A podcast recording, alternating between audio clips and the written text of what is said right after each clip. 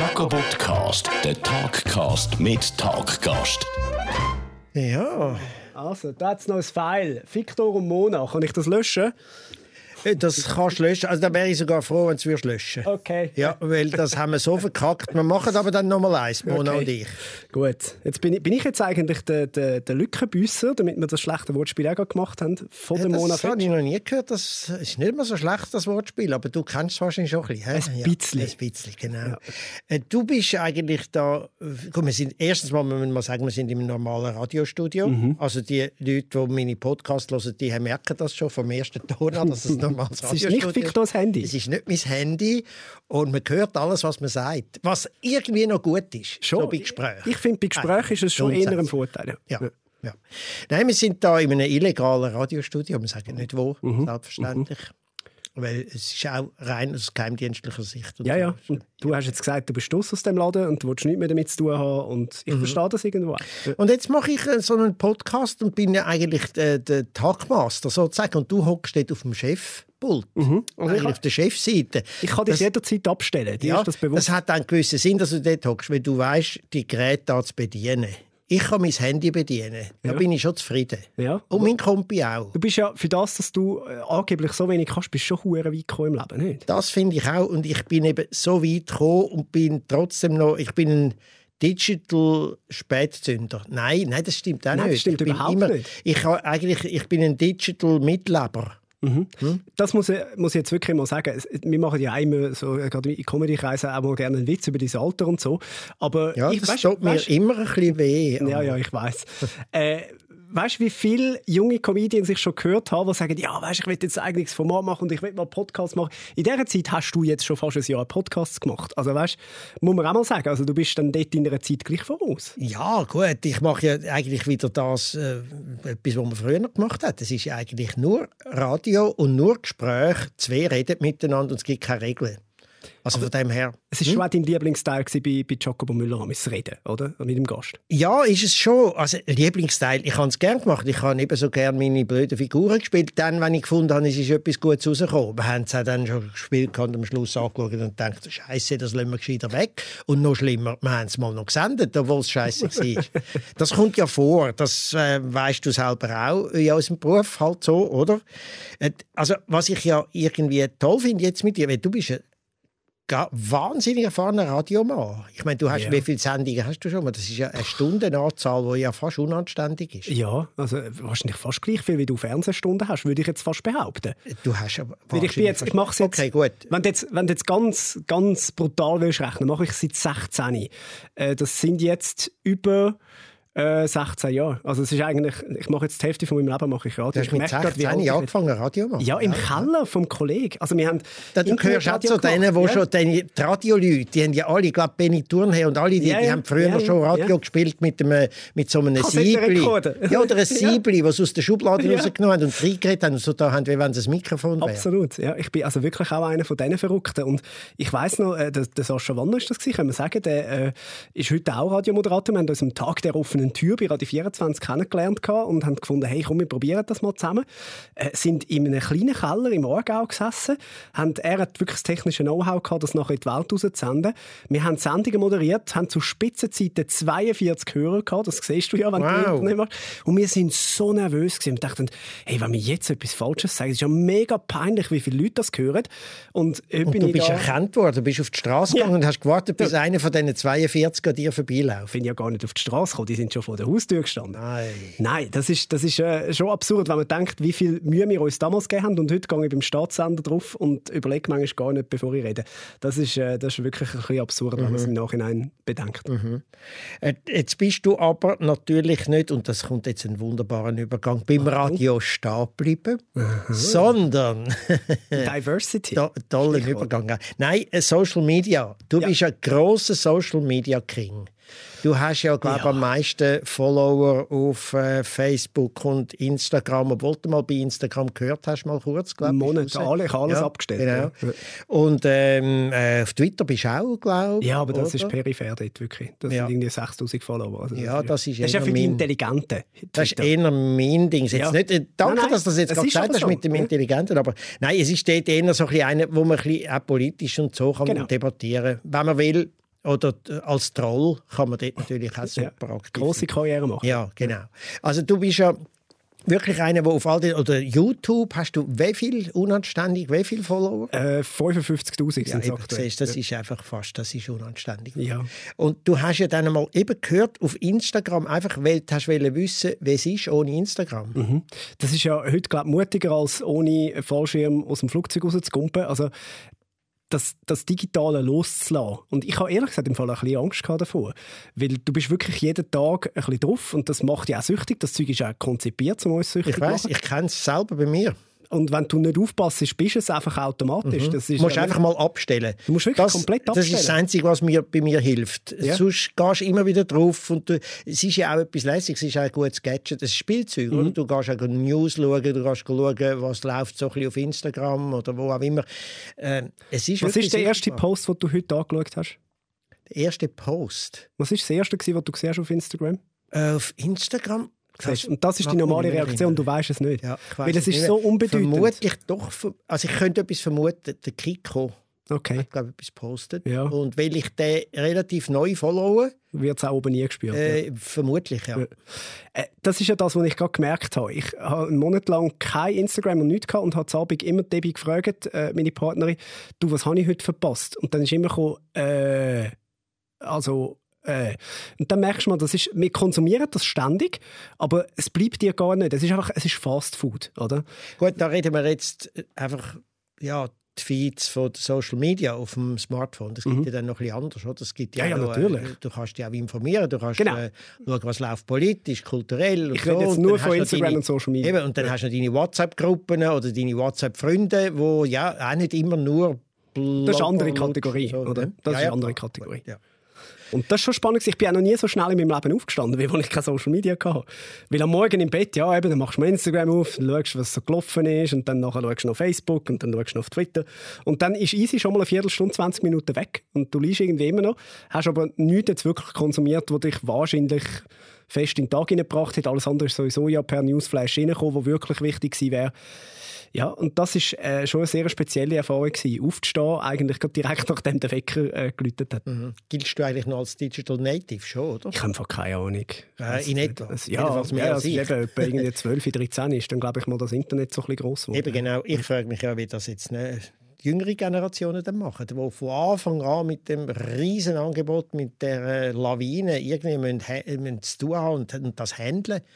Vielleicht gibt es ja dann von denen auch eine Bewegung, die sagt, oh, das haben wir gut im Griff, das tun wir dann ein bisschen schauen und dann tun wir es abschalten oder wir Ich können Gefühl, es, sind doch, es ist doch alles im Leben immer eine Wellenbewegung, oder? Ja, Eine wirklich, Zeit lang war es mega cool zu rauchen. Wenn du heute bei Jungen sagst, äh, ich rauche, dann bist du der Letzte und du musst ins Fitness, dein Körper muss parat sein, weiß ich was. Das sind ja immer Wellenbewegungen. Mhm.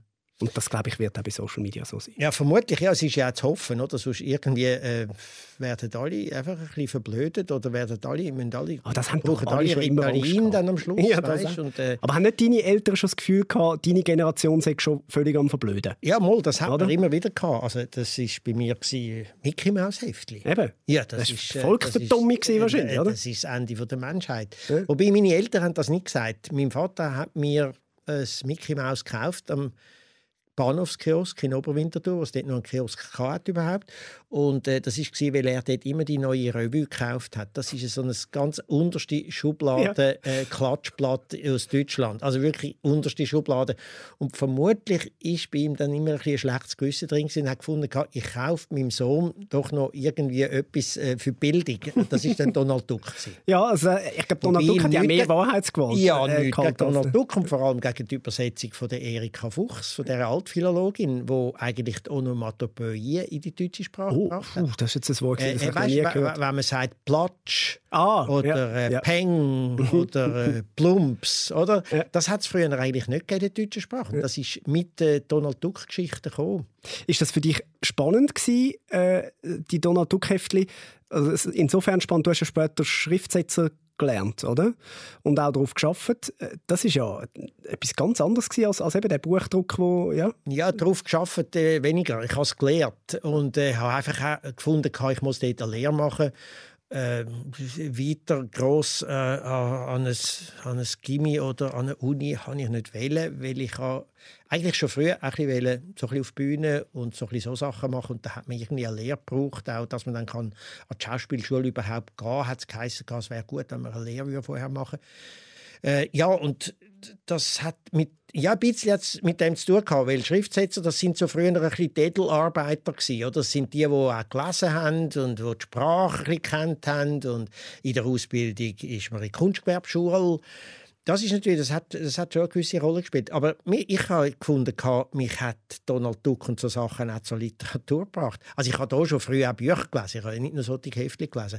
Aber äh, heute merkt man immer mehr, trifft man wieder jemanden, der das auch durchgemacht hat. Sie sind natürlich alle in etwa in meinem Alter. Es gibt in Deutschland auch die Gesellschaft der Donaldisten. Oh. Und die geben der Donaldist raus, eine, eine, eine Zeitschrift zweimal im Jahr kommt die raus und dort hat es unglaublich komplizierte soziologische Untersuchungen, zum Beispiel über äh, die Brunnen und Kreuzungen in Entenhausen. Und, also das, ist, das sind, sind, sind eigentlich alles, glaube ich, zum mittlerweile äh, ja, so pensionierte äh, Uni-Professoren, ja. die das als Spiel machen. Die Gesellschaft der Donaldisten oder ja. wenn man in Amerika sagt, Republikanische Partei?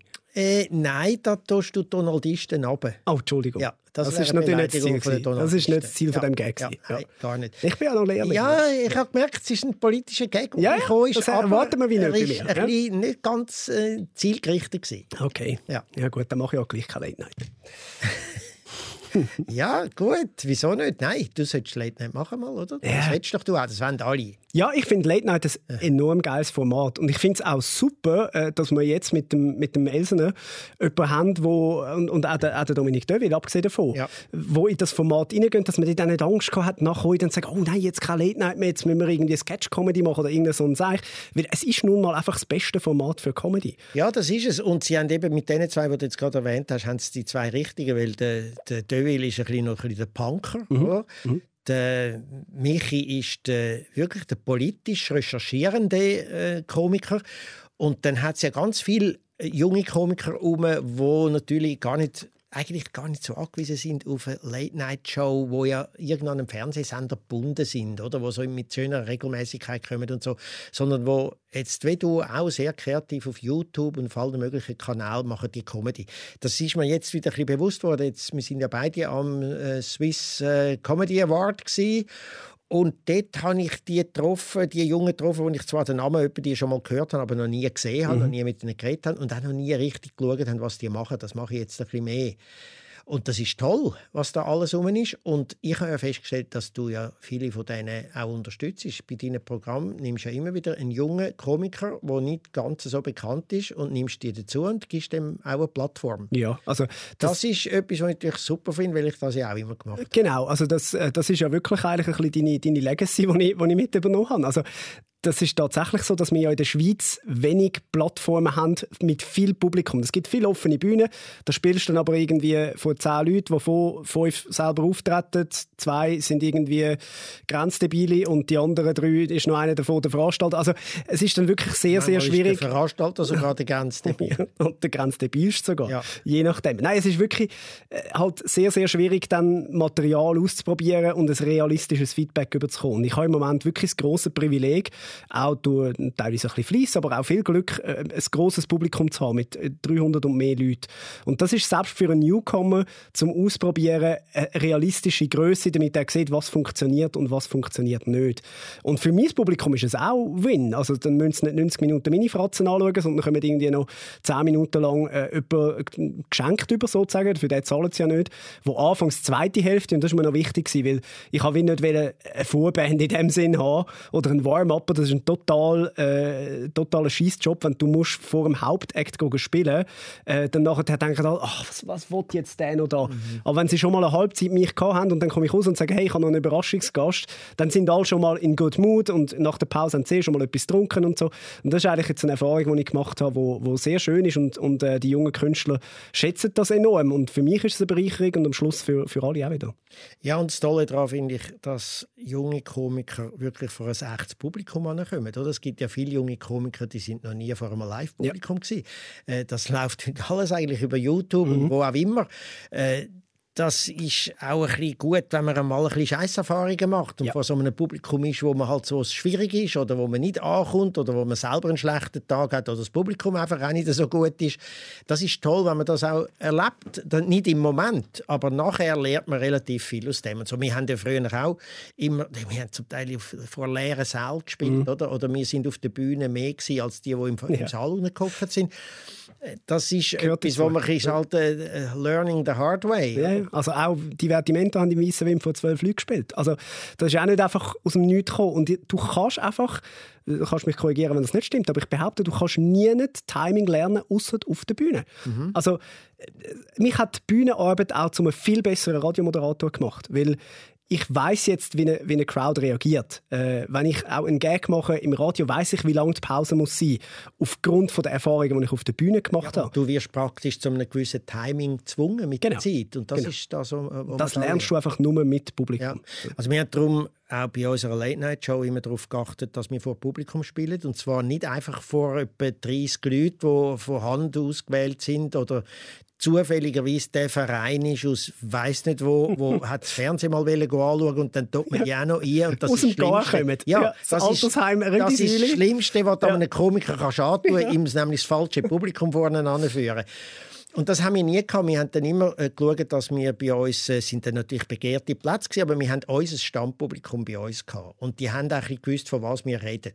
Weil zum Teil muss man gerade bei der politischen Satire können ein bisschen um drei Ecken herumdenken. Und die haben das praktisch alle können. Du darfst nicht nur Donald Duck lesen. Wobei ja. ich jetzt Donaldisten da nicht angreifen Ja, das ist mir ganz wichtig du greifst auch ein bisschen mich an mit dem. Nein, das, also das wäre ja Gotteslästerung. Ja, also das ist... Äh, Gotteslästerung, ja, das ist gut. Ja, das erinnert mich gerade wieder an Swiss Comedy. Genau, muss man sagen, dort hat der Victor einen, einen schönen Gag gemacht, äh, weil der Charles Nguela, ein, ein geschätzter Kollege, der auch nominiert war, äh, gefunden hat, eben, der, Gott sei an diesem Abend ja nicht anwesend. Ich weiß gar nicht genau, wie, wie, wie die Pointe gegangen ist und du bist nachher auf die Bühne und hast gesagt, also ich bin ja doch da. Und das ist äh, wirklich, habe ich gefunden, das war für mich die Pointe vom Abend. Gewesen. Ja, es hat, äh, es hat äh, gute Reaktion ausgelöst. Es war sowieso ein toller Abend und vor allem hat man wieder mal gemerkt, dass wir und das tun wir jetzt uns alle ein bisschen loben, die ganze Branche eine relativ unneidische ja. Branche ist. Also sehr viele sehr kollegial miteinander umgehen, wenn man so denkt, wie es andere Branchen gibt, Filmer, wo Fernsehen. alle neidisch sind, wer das Geld bekommt, ja. äh, Fernsehen, auch die Stadttheaterszene, zum Teil Kunstszenen auch.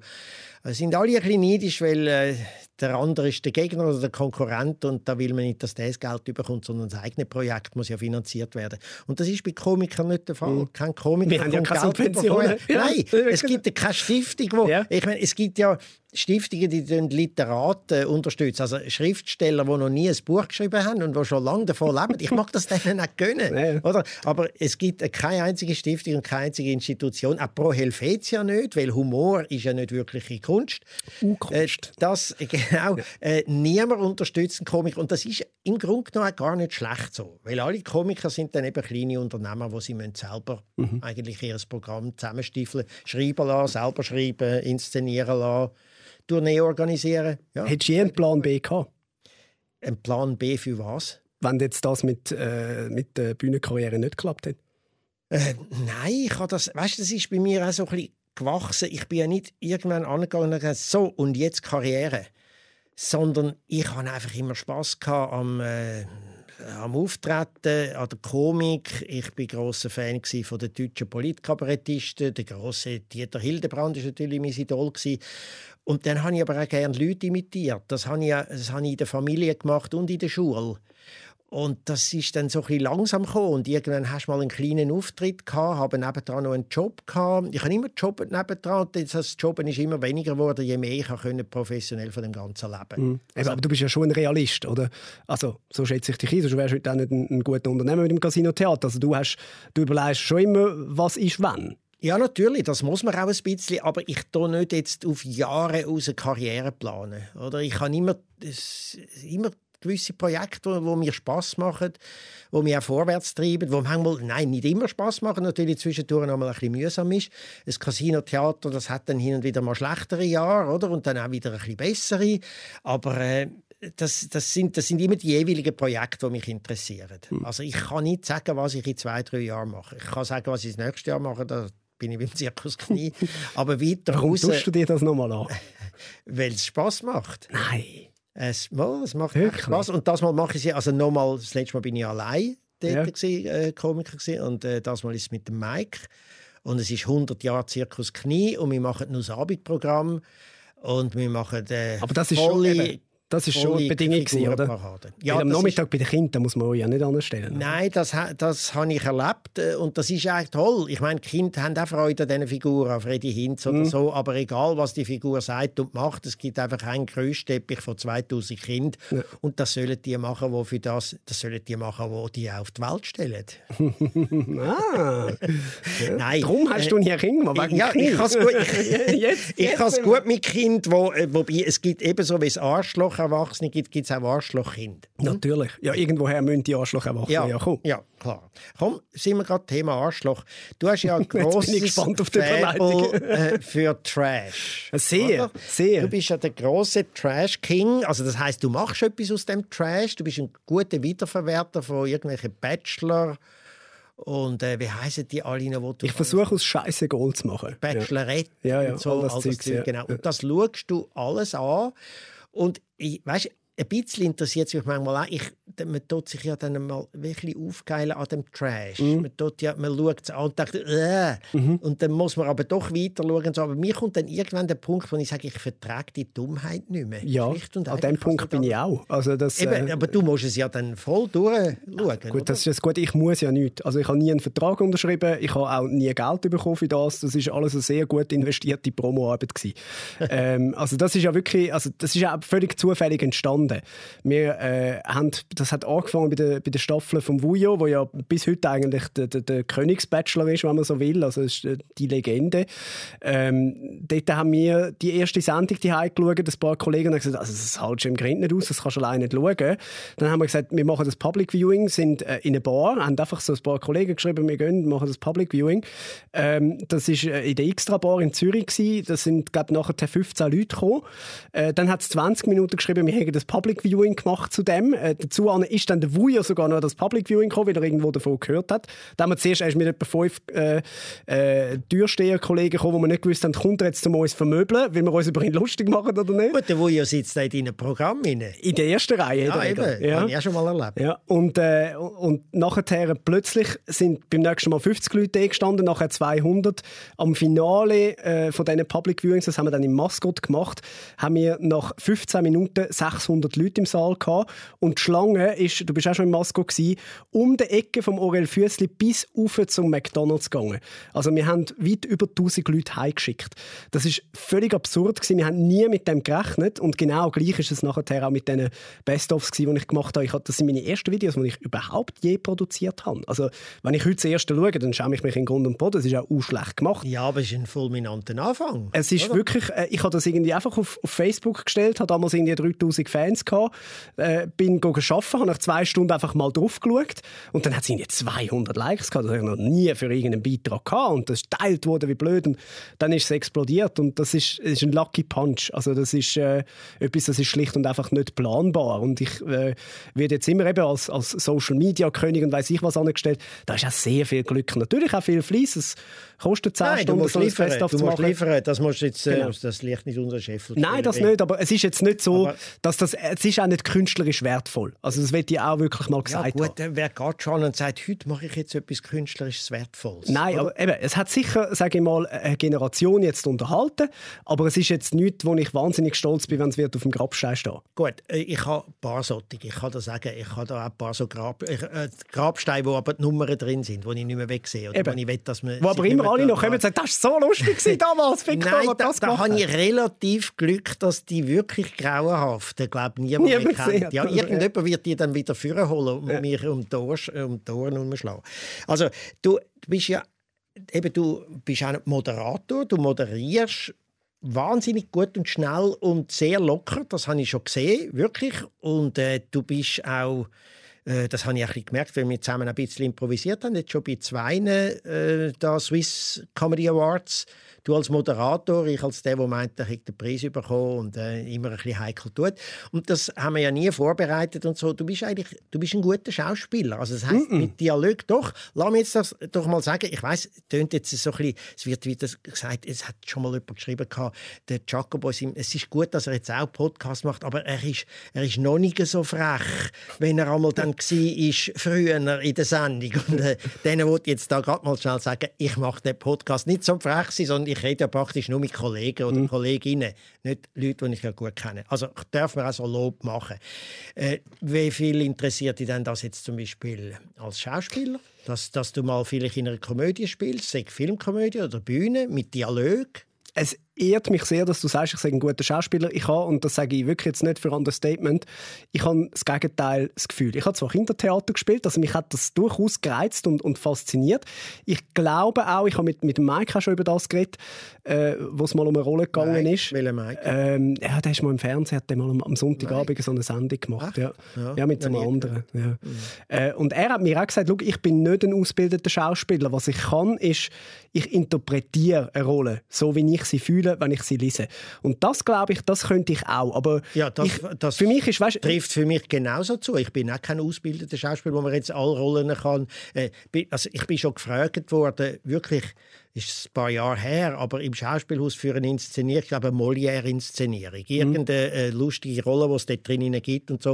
Und ich habe dann dem relativ berühmten Regisseur gesagt, du los, wenn du nicht willst, dass ich dir deine Inszenierung ruiniere, dann äh, musst du da einen anderen nehmen. Ja. Aber ich meine auch nicht, weißt, mit Schauspielern meine ich jetzt nicht, dass du jetzt King Lear musst spielen äh, eben, so da etwas würde ich jetzt auch nicht, das würde also, ich weißt, ich habe nicht das Gefühl, der Schauspielberuf aber, ist zwei Wochen die Strasberg-Schule auf, auf L.A. gehen, nachher zurückkommen und sagen, ich bin jetzt Schauspieler. Also, ja, aber es gibt eben auch viel, weißt, es gibt äh, leider, muss man sagen, in den Schweizer Filmen häufig Leute, wo einfach nicht geradeaus Schweizerdeutsch können Dialog führen. Mm. Es mhm. hat immer etwas Künstliches. Mm. Es hat immer etwas Gelehrtes. Ja, ja. Und du Weil hast... sie halt auch gerne mehr wären. Ja, vielleicht nicht einmal. Ich weiß nicht, wieso das, das ist. Es ist ein bisschen ein Fluch, oder? Vielleicht, ich weiß es nicht.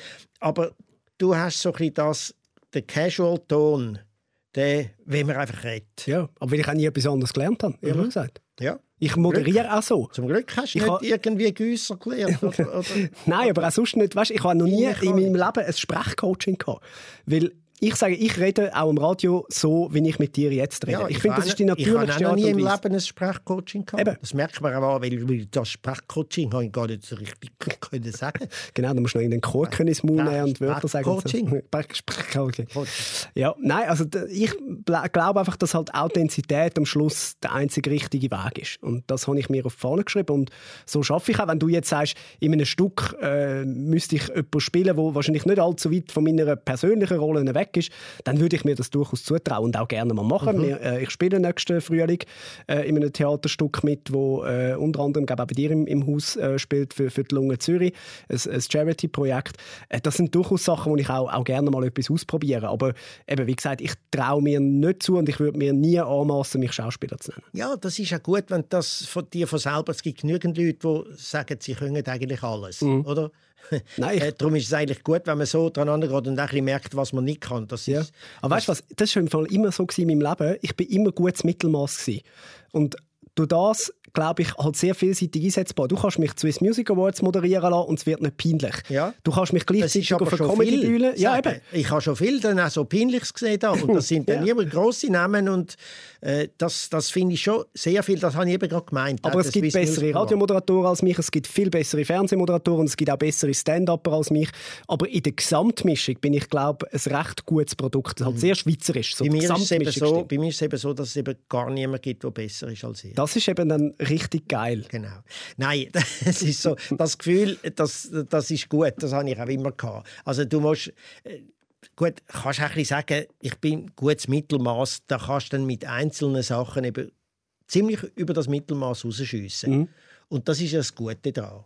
Aber ja. du hast dann nicht das Gefühl, du sagst jetzt dann dort oben und dort oben bleiben. Nein, nein, und es wird immer jemanden geben, der besser ist in jedem Bereich. Hoffentlich, ja, ja. klar, klar. Wäre ja langweilig. Eben. Weißt du, wie ist langweilig, wenn du der Beste bist? Ja. Du siehst ja nichts mehr Nein, anders. Also, ja aber nichts ich mehr freuen. ja nie der Roger Federer sein, stell dir mal vor. Ja, das ist wirklich so. Wobei, der, der checkt das eigentlich noch gut. Der macht das eigentlich noch souverän. Der macht also, nur noch, was er Lust hat. Der genau. macht das einzige richtig. Und das sage ich als einer, der absolut nichts von Tennis versteht. was, ist, was ist dein Sport? Ich habe dich noch nie mit Sport in Verbindung gebracht. Äh, mein Sport ist, also zuerst mal ich gerne biken. Ja. Mountainbiken, wobei Hügelbiken, mehr Hügel als Mountain. Mhm. Äh, das ist so, dort wo ich wohne, hat es viel so bewaldete Hügel rum und da kann ich drinnen rumfahren, äh, ohne dass ich irgendjemandem begegne, weil das ist für mich auch etwas so zum Wegkommen von allem. Äh, das ist einfach toll. Und da bin ich nicht einmal so schlecht drauf, glaube ich. Äh, Zweig auch. Und dann äh, spiele ich ja, und ich weiß jetzt kommt ein bisschen das Peinliche, aber ich weiß, dass du das auch spielst, darum ist es ein bisschen weniger peinlich. Golf. Ja. Äh, das hat aber eine gewisse Geschichte, weil vor gut einem Jahr hat sich eine gute Kollegin von mir und ich, wir haben uns immer aufgeregt, weil unser gesamter Freundeskreis sind Golferinnen und Golfer gewesen, und die haben immer über das Golf geredet und die machen einen Flight und ich habe so viel Handicap und so. Und wir haben immer gefunden, dass es, bisschen, so eine Szene, die uns ein bisschen angegurkt hat. Und dann hat sie dann den Vorschlag gemacht und gesagt, weißt du, jetzt gehen wir heimlich Golf lernen. Mhm. Und wenn wir es ein bisschen können, gehen wir zu unseren Freunden und sagen zu ihnen, könnt ihr es uns nicht ein bisschen zeigen? Und wenn sie es uns dann zeigen, sind wir sind unglaublich gut. gut. Nur, das hat hinten und vorne nicht funktioniert. Erstens mal, man ist beim Golf nie unglaublich gut. Nein. Das sagen ja solche, die schon seit 30 Jahren Golf spielen, dass das eben nie wird eintreffen Und noch schlimmer war, es hat uns der Ärmel genommen. Das heißt, wir haben Spass bekommen am Golf. Und darum mache ich das jetzt. Ich bin jetzt auch nicht unbedingt da der grosse Golfer, weil Turniere und so Sachen interessieren mich nicht so. Ich gehe manchmal selber auch gerne ganz allein äh, Abend auf einen Golfplatz mhm. und gehe ein bisschen dort über die Löcher und äh, Macht Spaß. Das finde ich immer weird. Die, die alleine golfen, sind für mich völlig weirdos. Mhm, ich Wirklich. bin ein bisschen weirdo. Ja, ja, nein, das ist ja nicht. Klar, ja. Nein, ich gehe nicht immer nur allein. Ja. Ich gehe gerne mit Leuten, die ich kenne. Aber wenn man so in ein Turnier geht, dann wird man ja eingeteilt in Ah ja, nein, das Gruppen. Schlimmste. spiele ich seit Jahren kein Und dann kommst du mit Leuten zusammen, die dann ganz Freude haben, mal mit dem ja. vom Fernsehen können einen Tag lang golfen. Und die meinen das alle gut und so. Und ich wäre auch freundlich, sondern aber für mich wäre es äh, Pain in the Ass, ehrlich gesagt. Das verstehe ich. Ja. Du, noch etwas, äh, nämlich wegen dem ähm, Trashigen.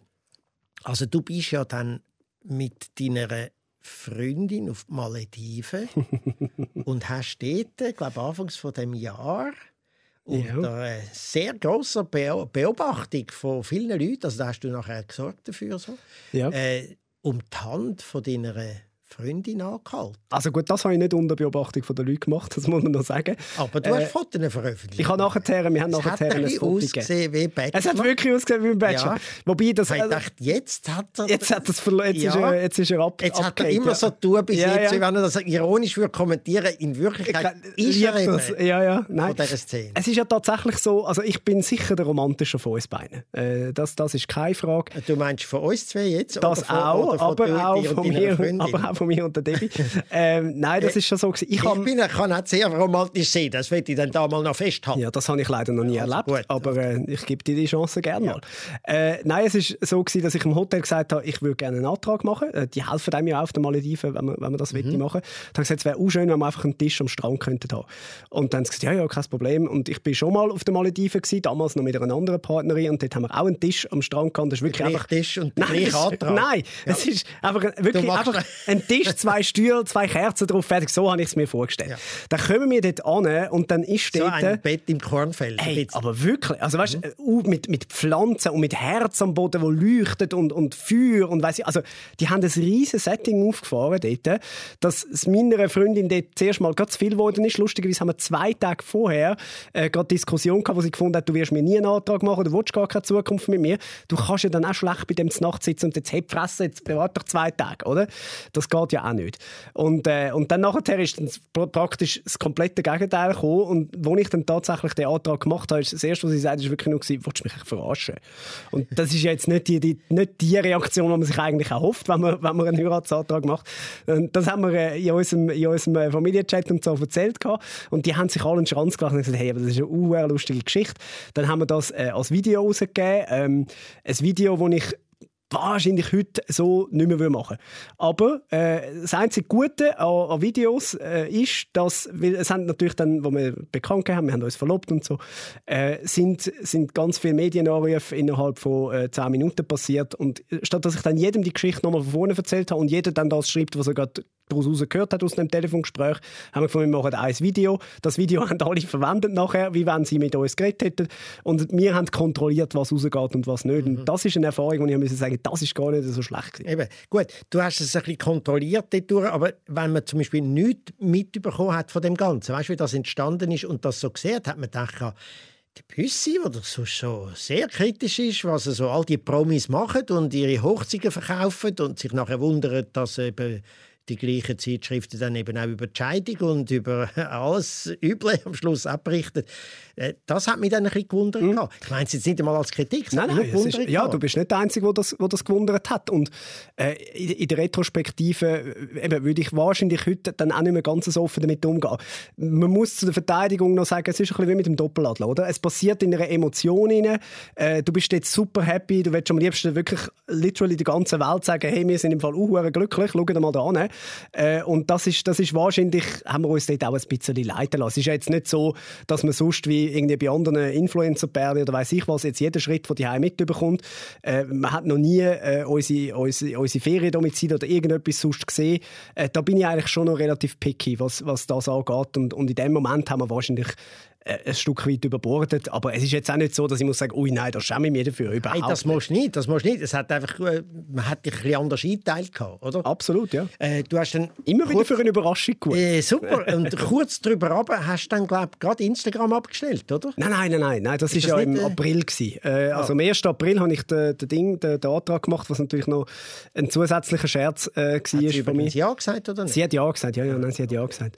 Äh, nachdem wolltest du mich verarschen. Die ganze, ganze Zeit dann sagen, nein. Das wäre schon recht. Ja, und das du hättest einfach müssen, und sie, sie hätte gesagt, nein, du, ich gehe gang, gang ins Zimmer. Genau. Und du hättest noch müssen alles abräumen Ja, und weißt, essen zuerst mal. Ja, ja und das Herzchen abräumen und das alles. Mühsam, mühsam. Nein, nein, nein, ist alles, ist äh, in dem Sinne alles gut mhm.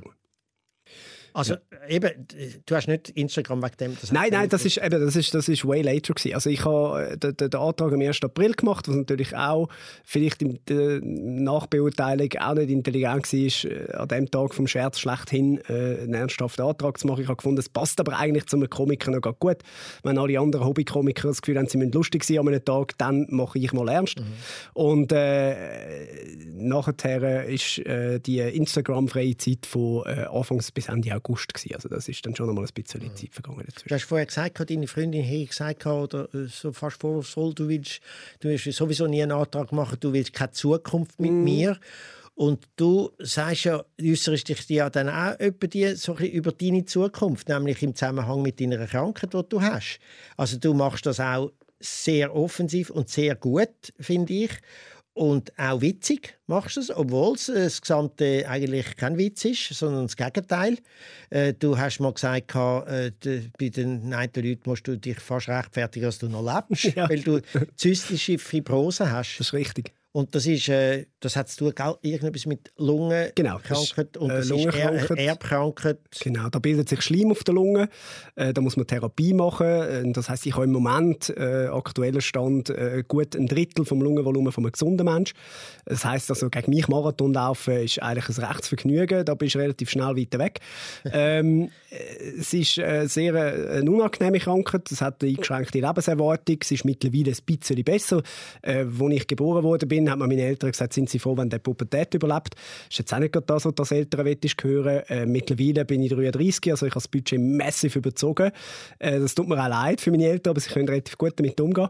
Ähm, ich finde es eben super, wenn du damit umgehst oder? und Jokes machst darüber. Und ja, das hilft das, einem da, oder? Das, das hilft auch. Viele fragen mich ja dann auch, ja, weißt, machst du das? Äh, ja, und ich habe ja auch ein, Programm aus dem Spital geschrieben. Also das, das, ist, ja, das, das ist aber ein Stand-up. Man verarbeitet ja das, was man erlebt. Oder? Und viele haben gefragt, ja, ja, machst du das auch, hast, hat das irgendwie einen therapeutischen Zweck für dich? Also ich lasse sicher nicht Publikum zahlen, um mir bei der Selbsttherapie zuzuschauen. Also, Nein, Komik liegt ja ein in der Tragik. Und du Genau. machst am liebsten Jokes über Sachen, wo du eigentlich andere Leute denken, da darf man keine Jokes machen. Genau. Das sind viel die schärferen Jokes immer. Nur bei dir, äh, das kann man sich irgendwann einmal vornehmen, dass man, das, dass man so schafft. Aber bei dir ist das nicht das Vornehmen, sondern du hast das. Ja, also ich bin wirklich immer eigentlich sehr auch selbstironisch äh, etc. Äh, äh, es ist sicher ein Stück weit die, die Krankheit auch ein bisschen wegschieben. Also dass, äh, dass man es nicht zu nah an sich heranlässt, weil ich glaube auch, wenn man einer Krankheit zu viel Raum gibt, dann nimmt sie sich den sehr, sehr gern. Das, es gibt die klassischen Beispiele, wenn du dir genug lange einredest, ich komme Krebs über oder ich komme Kopf über, dann bekommst du es garantiert früher oder später über. Also das äh, hat sicher ein Stück weit auch damit zu tun. Es gibt aber logischerweise auch bei mir ganz viele Momente, wo ich äh, schwarze Stunden habe und wo ich mir große Zukunftssorgen mache. Ich weiß ja nicht, ich liebe ja jede Minute von dem Job, den ich mache und ich weiß, das wird irgendwann nicht mehr gehen mit der Luft und dann werde ich eine Transplantation machen. Die weiß nicht überlebst die, äh, funktioniert das mit einer neuen Lunge. Das sind alles Gedanken, die ich mir logischerweise auch mache, aber ich mache sie dosiert, weil ich einfach finde, wenn ich dann nur noch über das nachdenke, dann kann ich eigentlich nur noch depressiv werden. Ich hätte rein theoretisch aufgrund der Zahlen Anspruch auf 50% IV-Rente. Äh, mit dem müssen wir gar nicht kommen. Also was soll ich nur 50% arbeiten, wenn ich in 100% meine Erfüllung habe? Weil ich werde garantiert krank, wenn ich daheim rumsitze und darüber nachdenke, wie mein Leben könnte weitergehen. Und es gibt keine neue Therapien oder irgendeine Aussichten, dass man das kann bekämpfen kann, sondern das Einzige, was wir nützen bei dir, wäre eine Lungentransplantation. Oder? ist die Endlösung. Ja. Wir haben im Moment ein äh, sehr, sehr, sehr teures Medikament, äh, wo seit zwei Jahren auf dem Markt ist, wo bei mir auch relativ gut anschlägt. Sprich, es hebt mich eigentlich auf dem Level, wo ich jetzt bin und die Firma ist aus Amerika und die versucht im Moment auch ein Nachfolgeprodukt mit noch größerer Wirkung äh, zu produzieren. Nur das kostet im Rahmen von einem Kleinwagen äh, jedes Jahr und das muss dann die Versicherung zuerst mal zahlen. Das BAG sagt, ihr müsst es nicht zahlen. Das ist im Moment ein rechter Kampf. Äh, ist auch sehr, sehr mühsam, weil jetzt klar, in meinem Fall, ja, ich habe jetzt, ein bisschen böse formuliert, schon ein, ein gutes Leben gehabt, mehr, mehr rausgeholt, als, als das ich je gedacht hätte. Aber es gibt ganz viele kleine Kinder, die äh, die Hoffnung haben auf solche Medikamente. Und auch wenn die völlig überteuert sind, und das ist auch ein Angriff auf die Pharmaindustrie, ähm, das, die müssen irgendwie an die Medikamente kommen. Und Wie viele Medikamente musst du nehmen heute? pro Tag Ja, 20. 20 ich jetzt gesagt, verschiedene, sind das Tabletten? Ja, also ein Teil ist Verdauung, äh, eben ein Teil ist, ist für die Lunge und dann noch diverses. Verdauung ist, weil du musst die Medikamente nehmen, vermutlich. Genau, also die Verdauung ist auch Die angegriffen. Tabletten genau. sind wegen den anderen Tabletten. an. Nein, das nicht. Nein, das eigentlich nicht.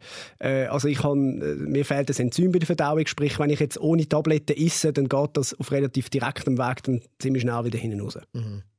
Wie, wie tust du das im Alltag? Äh, äh, Sport kannst du machen, oder? Du Ja. wirkst eigentlich, du wirkst eben fit.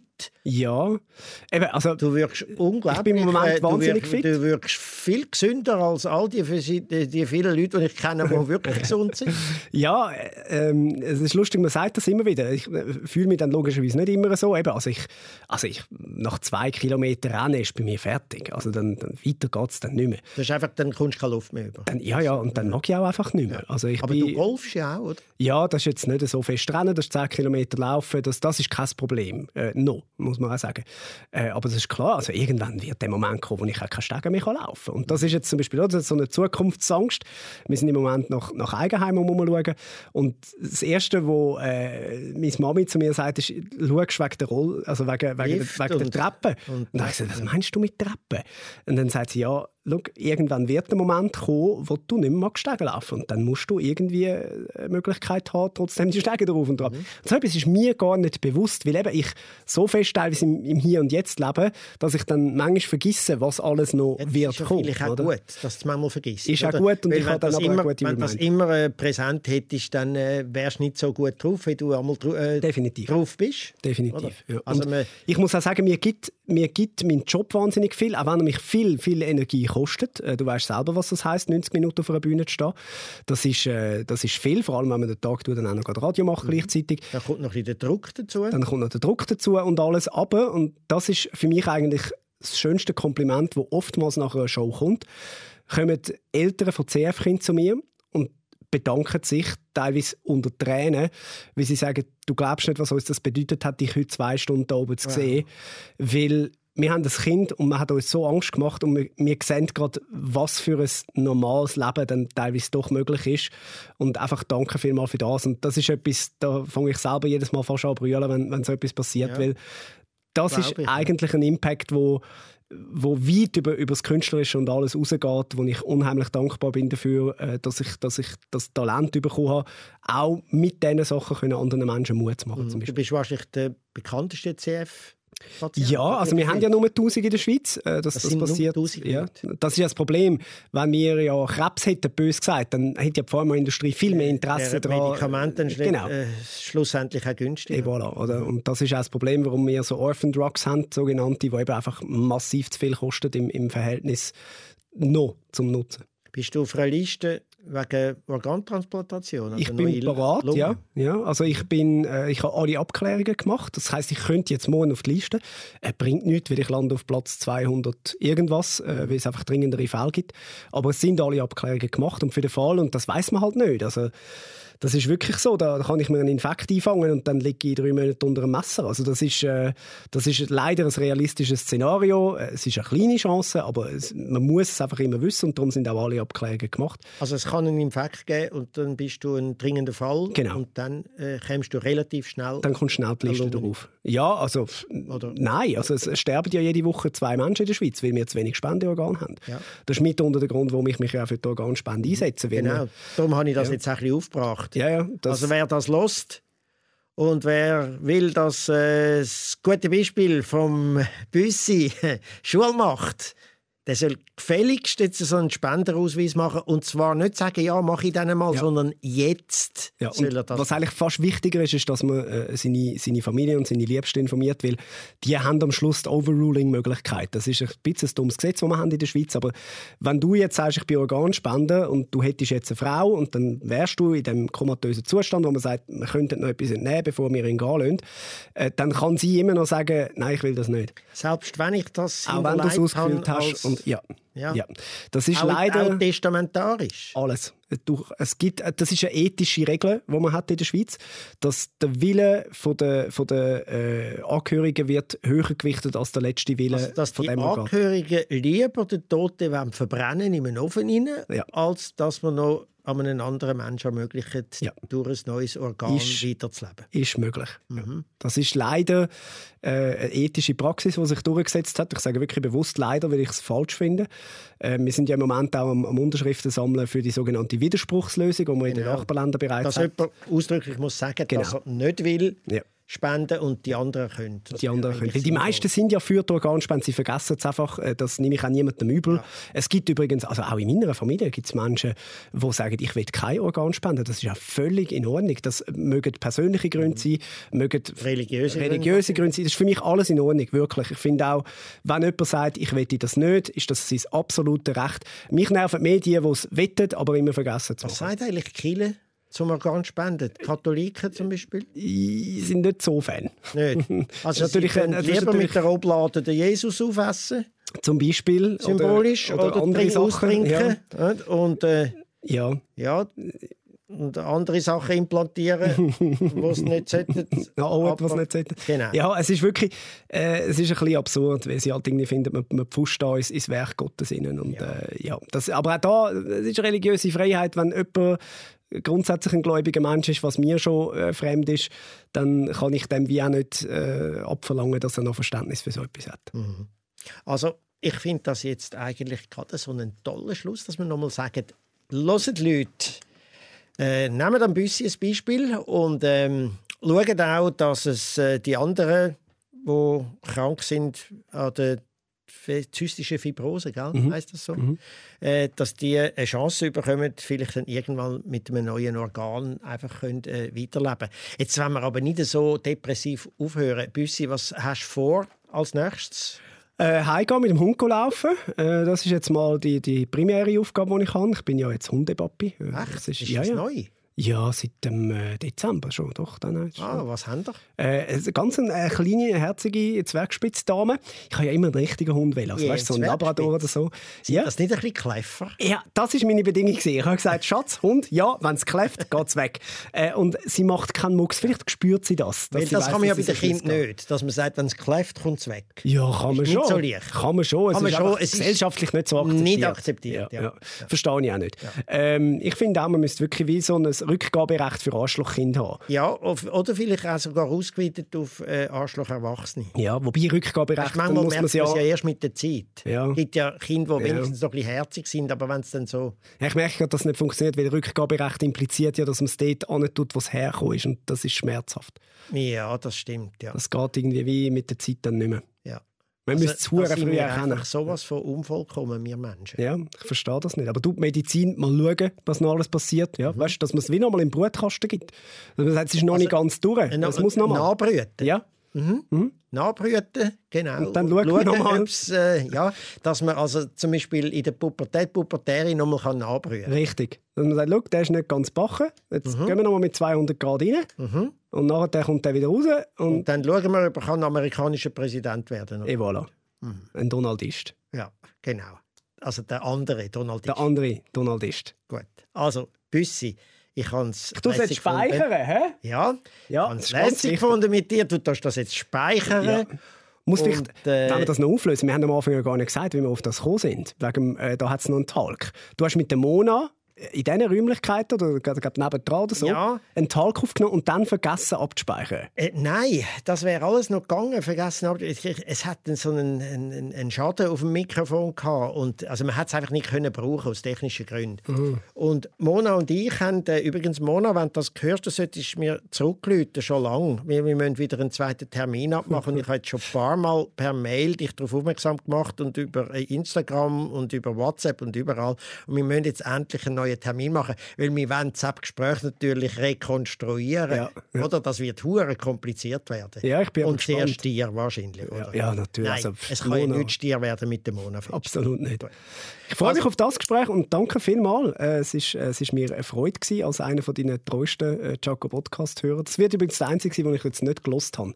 Das mache ich nie. Hörst du sie nachher nochmal? Nein, ehrlich gesagt nicht. Ich höre ein bisschen trainieren schaue ein bisschen, wie die Qualität Ob's- ja, ist und so. ja, ja. Aber dann tue ich es lieber von jemand anderem hören und die sagen mir dann, ob es scheiße ist oder Ich nicht. finde es absurd, eigene Sachen zu hören. Äh, es ist ja mein grauenhaftester Moment in der Sendung, dass ich am Schluss, und der Mike, ihm ist es gleich gegangen, dass wir uns die Sendung haben müssen anhören weil wir ja nicht recht gewusst haben, was wir gesagt Ja. haben, weil ja vieles improvisiert war und vor allem der Tag ist improvisiert.